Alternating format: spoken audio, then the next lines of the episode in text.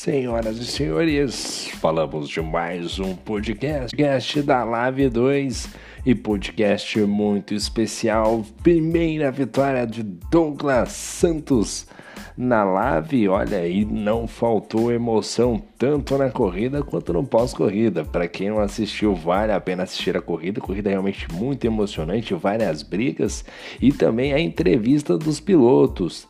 Né? Vale, para quem não viu, toda a emoção do piloto Douglas Santos passou numa semana difícil, complicada, conturbada e conseguiu a vitória. Depois ele que está há pouco tempo na, na Fórmula 1 virtual, né? Ele que que chegou a quase desistir, foi muito criticado, etc. Realmente, na hora que você faz a imersão no jogo da Fórmula 1 é muito complicado, mas depois de um certo período de treino, até que enfim veio a vitória e não vem a vitória em qualquer lugar, não, hein? Veio a vitória em qualquer lugar, veio no Azerbaijão, hein? E vencer em Azerbaijão, Singapura, Mônaco é a chancela que um piloto é, consegue ali de, de, dar notoriedade, tá? É, como eu posso dizer, para dar realmente validade ao tudo aquilo que ele vem fazendo ao decorrer do período que ele está jogando, do período que ele está treinando, né? Realmente fantástico. E a gente vai, sem mais delongas, para os destaques deste Grande Prêmio do Azerbaijão da Live 2. Bom, primeiro destaque ficou pela primeira vitória de Douglas Santos e a emoção por parte dele. Para quem não ouviu a entrevista, vale a pena ouvir a entrevista no YouTube, muito bacana. É o trecho final lá. No outro destaque fica por parte do quase campeão Samuel Neto, fez mais uma brilhante corrida de Williams, está lá na frente a poucos metros ali, já praticamente as duas mãos na taça, falta só levantar. Né? Também outro destaque foi a largada confusa. Nós tivemos uma largada totalmente atabalhoada, né? A gente pôde perceber, se eu não me engano, um carro da Racing Point fazendo, cruzando a pista, não na largada, mas acho que uma, duas na segunda curva é, do Azerbaijão. Ela, não sei se ela perde o controle, ela tenta desviar de um carro da frente, enfim, não dá para identificar ela vira para a esquerda e acaba acertando uma McLaren. E aí começa um, um, efeito dominó que a McLaren bate no muro, a Racing Point volta, acerta uma Renault, a Renault vira e acaba pegando na asa dianteira de uma Alpha Tauri, assim uma bagunça generalizada no início de prova, realmente um, muito conturbada. E outro destaque ficou por conta do Daniel Santos e Christian. Olha só Daniel Santos desencantando, rapaz. Daniel Santos que viveu, vive né, um momento bem difícil na Fórmula 1 virtual, vinha de resultados ruins, né? não vinha apresentando bons resultados, muito difícil na briga por premiação, né? ainda na Live 2 é, consegue ali, um, tá conseguindo trazer até que resultados razoáveis.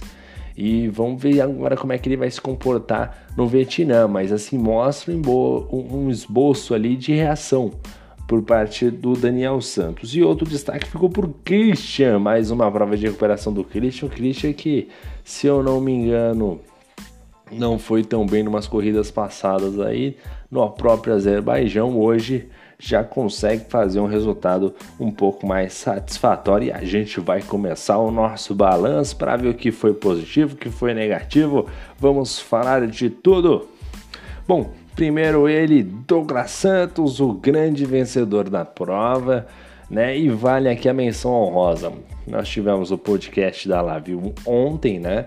E eu já havia mencionado, né, sobre o Douglas Santos, o quão consistente ele foi na prova anterior, largou na quarta colocação, chegou na quarta colocação, fez uma corrida muito serena, né, sem erros, o grau de concentração lá em cima, né, lá viu que tem um grid super competitivo, ainda teve o safety car e tal, chegou a fletar com o pódio fortemente, mas ali talvez no final tenha escolhido a estratégia errada, mas mesmo assim fez uma corrida excelente hoje, ele coroou com uma brilhante vitória de Renault né? E a gente sempre lembra que a gente está falando de um campeonato com desempenho realista, né, o desempenho lastreado, não estava com um super carro, não estava com uma Mercedes, não estava com uma Red Bull, estava com uma Renault, chegou a abrir 32 segundos de vantagem para o segundo colocado, ou seja, ele dominou amplamente. E mais do que dominar uma corrida amplamente, é você dominar a corrida no Azerbaijão, que você é, é meio segundo, é 0.1 de distração e seu carro vai para o muro. Né? E você viu, por exemplo, Shibane quebrando o bico sozinho, a gente viu Douglas Santos ou Daniel Santos quebrando o bico sozinho, né? A gente viu uma largada muito difícil, o próprio Léo tendo dificuldades, pilotos assim que vêm num bom momento, né? Tirando o Daniel Santos, mas que são pilotos já experientes, né? Que às vezes num vacilo, numa tomada de decisão acaba espalhando e acertando o muro, né? E aquela distração, em nenhum momento o Douglas Santos teve isso, o tempo todo muito seguro e realmente fez uma corridaça de Renault, né? Fez inclusive a volta mais rápida, 1:42.7, largou na oitava colocação, lembrando que é grid invertido. E aí a gente vê dois, duas características muito legais, né? Primeiro, não é o melhor carro, segundo andou pra caramba, terceiro fez uma ótima largada e com isso conseguiu a vitória. E lembrando que no final ainda teve um safety car para deixar as coisas muito mais dramáticas. Salvador de Mercedes, um baita de um piloto Salvador para pressionar, para tentar ali chegar e, e, mesmo assim o Douglas Santos reagiu muito bem, muito seguro, estava muito confiante na corrida. Aí, mesmo após o safety car no stint final, três voltas, quatro voltas para o final, ele ainda se manteve à frente. O, Salvador acabou se perdendo nessa, nessa perseguição, uma pena para o Salvador aí. Teve um incidente aí e com isso o Neto ficou na segunda colocação, né, de Williams. E esse é, nem preciso falar nada, né? O Samuel Neto de Williams andando muito. Mas voltando ao tópico do Douglas Santos, hoje realmente ele ultrapassou uma barreira aí fez um resultado extremamente expressivo, um resultado que poucos pilotos têm, que é a questão de você ter uma vitória, uma vitória no Azerbaijão. Realmente, meus parabéns aí. Para quem não assistiu a corrida, vale a pena assistir, inclusive a entrevista do, do, do Douglas Santos no, no pós-corrida lá no YouTube. Bom, falando do Neto agora, segundo colocado, largou em último de Williams 17 lugar, chegou na segunda colocação, a baita corrida do Neto. Terceiro colocado ficou Vinícius de Alfa Romeo, a passos largos também garantindo a sua premiação na zona da Libertadores, né? Largou em 15 chegou na terceira colocação em boa corrida do Vinícius, em boa corrida do Vinícius, vai assegurando aí um, aquele cantinho, aquele troféu, já pode dar aquele brilho na estante aí, já vai arrumando um local novo aí, porque vai chegar troféu, hein? Pelo jeito vai chegar troféu na casa do Vinícius. Lembrando que ainda temos Vietnã, tudo pode acontecer, mas se o Vinícius continuar assim, o troféu está perto. O Fernando Prost na quarta colocação, ele de Renault largou em nono, e o Fernando Prost. Fernando Prost, ei, Fernando Prost. Não, assim, se a gente for analisar, foi uma boa corrida do Fernando, um P4 para quem tá de Renault. Bom, foi muito bom, né? Mas aí a gente olha o quanto o Douglas Santos foi bem hoje, né, cara? Impressionante. A gente tá falando do Fernando Prost, piloto que a gente vem elogiando, né, já faz um, um tempinho, né, já vem com ótimos resultados e hoje o Douglas Santos foi realmente soberano. E o Fernando Prost fez uma boa prova. Largou na nona colocação, chegou na quarta colocação. Excelente corrida do Fernando Prost, chegou um P4. Talvez até poderia chegar um pouco mais. Não sei se foi a questão do acerto do carro que não estava tão bacana ali, mas realmente conseguiu chegar nesta boa posição que foi o P4 de Renault, entrando também nessa briga pela premiação. Na quinta colocação chegou o Christian de Williams, mais uma que está se garantindo também nessa parte de premiação. Passos largos, sexto colocado Daniel Santos, Daniel Santos de Alpha Tauri e com esse bom resultado na, na sexta colocação também entra de vez na briga na, pelo troféu, né? Briga pelo troféu, realmente vai ali também na busca, realmente o grid muito compactado, essa zona intermediária assim vai ser uma loucura. Né? Lembrando que nós temos Vietnã e França agora pela frente. Vietnã ainda em grid invertido e desempenho realista, e França com o desempenho igual. Né?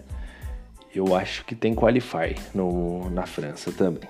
Na sétima colocação temos o Cão Fujaka.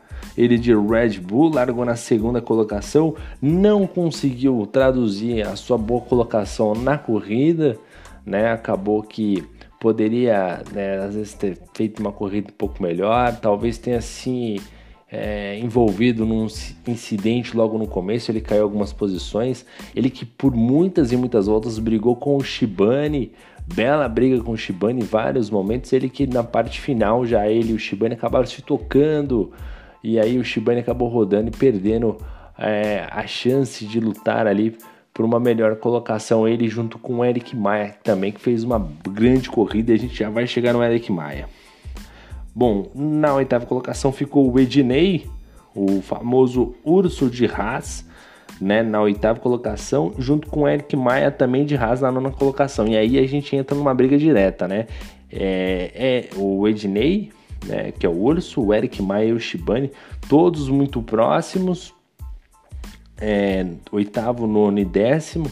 E agora a gente vai ter a observação que o, o Shibane ele ficou atrás aí do, das duas Haas e as duas Haas abrem vantagem de pontos, né? Vamos ver o quanto eles vão abrir e isso coloca o Shibane numa zona de pressão grande para ir para o GP do Vietnã para tentar fazer um bom resultado. Ele tem que tentar um bom resultado, senão ele vai dar adeus a, a chance aí de trazer ah, aquele famoso, aquela, aquela famosa, né, aquele souvenir, né, aquele, aquele, aquela bela lembrancinha gostosa quando chega pelo correio, aquele troféu maravilhoso da Lave. Então o Shibane tem que realmente andar muito no Vietnã, fazer uma baita corrida, provavelmente vai estar com carro melhor, já que boa parte dos seus concorrentes com carros é, um pouco melhores do que deles ficaram na frente, no caso o Fernando Prost, no caso o próprio Douglas Santos, vamos ver com qual carro o Shibane vai, mas a pressão é grande no Shibane, vamos ver se ele vai reagir bem à pressão nesse momento final. O décimo primeiro lugar aí ficou o Léo, o Léo que não terminou a prova, hein? o Léo bateu na última curva, vinha sem bico, assim como o Shibane também, os dois se arrastando no stint final, briga praticamente indireta entre os dois, né? Os dois tentavam se manter na pista, ambos sem bico, né? Só que aí a gente também viu uma briga direta, né? O Shibane de AlphaTauri e o Léo de Alfa Romeo também nessa zona de premiação, eles tentando se manter na pista, só que o Léo na última volta, em poucas curvas ali do final, acabou perdendo o carro e acertando o muro, uma pena pro Léo, o Léo que viveu uma semana simplesmente fantástica, né? Com vitória, pódio, realmente. E agora vive o seu inferno astral, as coisas ficaram difíceis, né? Viveu o seu grande momento, mas agora ficou um pouco mais difícil para o nosso querido Léo. Fez ali a sua décima primeira posição. Acredito que a, não sei se vai somar pontos ou não. Acredito que não. Provavelmente o pessoal vai, vai checar aí junto à tabela assim que for confirmada a pontuação do, ou não do nosso querido Léo. O décimo segundo foi o Salvador. Rapaz, o Salvador! Meu Deus, Salvador! Salvador com o carro da Mercedes estreando na Lave 2, tudo fazer uma excelente corrida, relargado, um safety car ali, logo atrás o Douglas Santos, pronto para atacar o Douglas Santos e roubar a vitória, mas acabou errando, rodando sozinho, sozinho, sozinho, sozinho, e com isso dando adeus a chance de pódio, vitória, enfim, caiu lá para trás para a 12 colocação, acabou abandonando a corrida realmente uma pena aí pro nosso querido Salvador, que fez uma estreia bem ruim, falar a verdade, uma pena, hein? Ele que tinha boas chances ali na parte final, até mesmo por causa do safety car, tinha carro, tinha equipamento, é um grande piloto, né? Tem talento, mas está se mostrando um pouco um pouco emocionado demais, um pouco inconstante. Tem que encontrar esse equilíbrio aí o Salvador para ver o que, o que acontece, né? para ver se consegue melhores resultados. ficou na 12 colocação. Também não sei se vai somar pontos, porque houve também a desistência, ou, ou não lembro se ele desistiu ou bateu, mas enfim, ele não terminou a prova de fato. Na 13 colocação ficou o Carlão, famoso Carlão, hein? O que vale do Carlão aqui, o Leonardo Shibani, 13 e 14 é o fato de não desistirem da prova. Eu acho que isso é um fator primordial, né? A gente até pode lembrar do Márcio Camacuan, é, piloto que é da LAV 3, ele quando entrou na LAV, ele até mencionou que a meta dele era terminar todas as provas. E isso é muito importante, né? Essa rodagem, essa experiência que o piloto ganha é muito importante. Isso só vem com o tempo.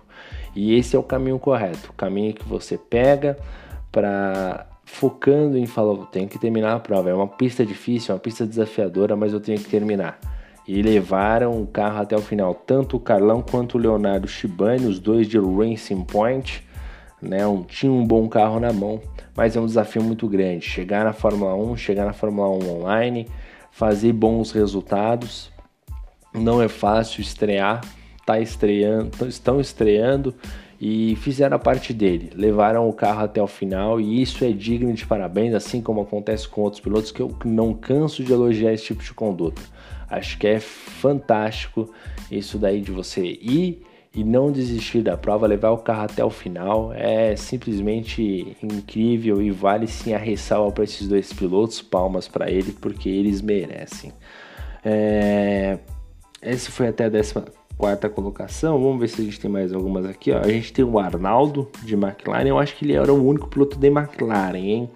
O Arnaldo de McLaren, eu acho que foi o piloto que tomou a porrada da Racing Point.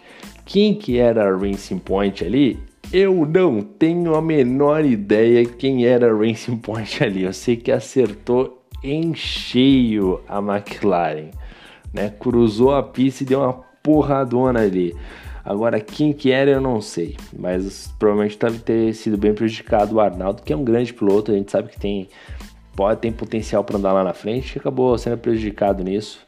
E, e, vamos ver como é que ele vai reagir agora. Na próxima corrida do Vietnã vai estar com um carro bom, muito provavelmente. Vamos ver o que, que ele pode fazer aí nesse stint final. O de Matheus, que também é de Matheus. O problema do de Matheus é, é a torcida. Tá faltando um, um, torcedor grande amigo dele aí, o Mamute. Gente boníssima, tá faltando ele para torcer para pro de Matheus. Ele que tava de Ferrari, mas assim, eu vou falar pra você, viu, amigão? Esse lastro de Ferrari é de doer o coração, viu? Esse carro não anda, cara. Impressionante esse motor Ferrari, eu vou falar para você, é uma tristeza que só. É, um abraço pro Gil Matheus aí. Na 17 colocação ficou o Jonas Turbinho. O Jonas Turbinho, que já é velho conhecido, né? não fez uma grande prova também de Ferrari. Acabou, se eu não me engano, ambos destruindo o carro aí, tanto o Jonas quanto o Arnaldo e o de Matheus não terminaram a prova de fato, também como o Salvador e o nosso querido o nosso querido Léo, só que o Léo ainda é, ficou à frente porque os pilotos a, Carlão e Leonardo tomaram uma volta a mais. Mas é basicamente isso, esse é o resumo da Live 2. Deixo aqui o meu saudoso abraço ao senhor Douglas Santos, ao pessoal do pódio, né, o grande Vinícius que fez uma bela corrida né? E vale a pena você que não viu ver e ouvir a nossa corrida no YouTube. Não esqueça de deixar o like, assistir a emocionante entrevista do Douglas Santos. E eu quero até deixar bem claro aqui, é, até mesmo porque o Douglas Santos ficou bem emocionado é, na entrevista, que assim, o esporte, ele seja quando você vai jogar bola, é, um futebol amador, seja no kart, seja virtual, seja em qualquer esfera. Todos eles têm a superação, todos eles têm o esforço, tem a questão mental envolvida e assim, quando você consegue um bom resultado, que você luta, cara, é, é uma coisa que é inexplicável. É, quem, torcedor de clube que a gente vê é emoções. Somos seres humanos e dotados de emoções. E isso é o que aconteceu ontem. O Douglas Santos no seu estado puro, né? Esse foi foi basicamente isso, né? O, o que eu tenho a dizer. Parabéns ao Douglas Santos, ótima vitória, que seja a primeira de muitas, que ele curta bastante esse momento, que é um momento único aí. E até lembrando, uma coisa que eu falo muito de vez em quando com o Marcos Camacuã, um outro amigo meu, o Vander, se a gente for analisar o troféu em si, o troféu ele não tem muito valor. Né? É uma coisa simples, né? É um, aliás, é um troféu bonito da Lave, né? Mas às vezes a gente vê outros troféu, troféus aí em outras ligas até maiores, outros menores. Mas o que importa mesmo nessa, nessa história toda, essa pessoa que olha de fora fala isso aí não, tem valor algum, é só um pedaço de plástico, enfim, um material que simboliza algo, é, um, algo X. Mas para aquele que corre, aquele que participa do evento, isso é algo que é simplesmente que não tem preço. É muito mais do que só um objeto. Né? Algo que você coloca na estante, que vai ficar ali, que você vai olhar, vai poder contar a história para os filhos, para os netos, enfim. É basicamente isso. A gente vai encerrando por aqui mais um grande podcast. A gente se encontra na quarta-feira no podcast da Live 3, também Corrida do Azerbaijão. A gente está chegando nessa parte final e olhem, fique de olho, fique de olho porque logo, logo mais pode estar chegando aí a Live 4, a Live de equipes, hein? Será? Quando, que dia que vai ser? Será que vai ser terça-feira? Será que vai ser em outro dia? Será que realmente esse projeto vai sair do papel? Qual será a sua equipe? Já montou sua equipe? Olha, tá chegando aí a Live de equipes, a Live de times. É isso aí. Deixo o meu abraço a vocês. Valeu, muito obrigado e fui!